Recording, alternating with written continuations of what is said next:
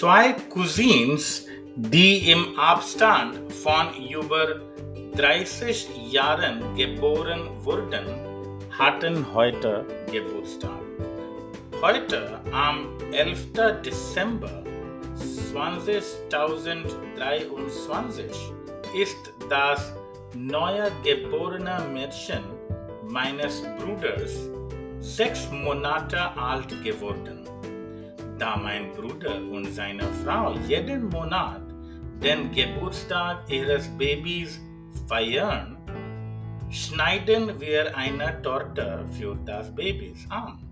Aber wir haben heute tatsächlich nicht einen, sondern gleich zwei Kuchen angeschnitten.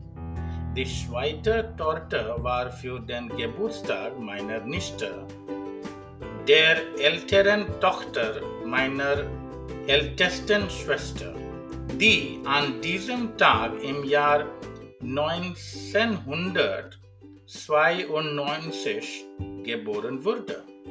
Während meine Nichte nicht bei uns in Patna war, haben wir sie per WhatsApp Videoanruf angerufen und eins gemacht Familienkonferenz mit Neha, meiner Frau, ihren Eltern und einigen anderen Familienmitgliedern.